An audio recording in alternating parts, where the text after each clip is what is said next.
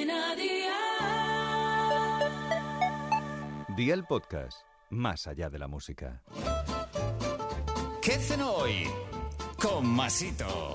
Hola familia, hoy vamos a preparar un guiso de bacalao que está para chuparse los dedos. Incluso le podemos agregar varios huevos al final del cocinado para que se cuajen dentro. Una delicia. Así que veo por la libreta y toma nota de los ingredientes que te doy la receta. 200 gramos de bacalao cortado en tacos, 3 patatas grandes cortadas en cachelos, un pimiento verde cortado en trozos pequeños, un tomate cortado en dados, una cebolla partida en tiras muy finas, 3 dientes de ajo, caldo de pescado, pimentón dulce, medio manojo de perejil fresco picado, 50 mililitros de vino blanco, aceite de oliva virgen extra, sal y dos rebanadas de pan frito. ¿Empezamos con la preparación? Pues venga, ¡al lío!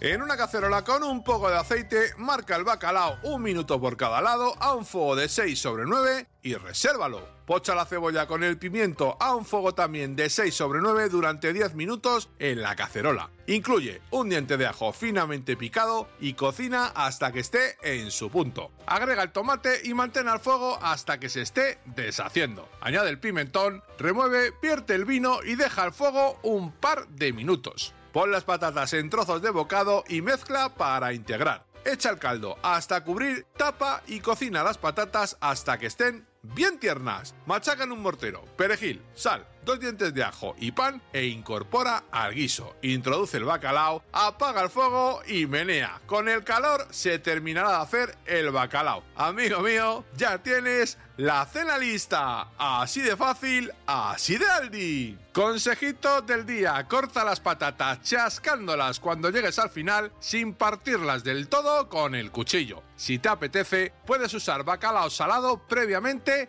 desalado en vez de fresco. Los deberes para el lunes te los dejo por aquí. Toma nota y te recuerdo que en Aldi lo encuentras todo buenísimo y con unos precios así de Aldi. Pan rallado, un huevo grande, 6 filetes finos e iguales de pechuga de pavo, dos dientes de ajo, sal, pimienta, aceite de oliva virgen extra y harina. Espero y deseo que te haya gustado esta nueva receta y que te suscribas al podcast. Ya sabes que es gratuito. No olvides compartirlo con tus familiares y amigos y te espero el lunes. Recuerda, paso lista.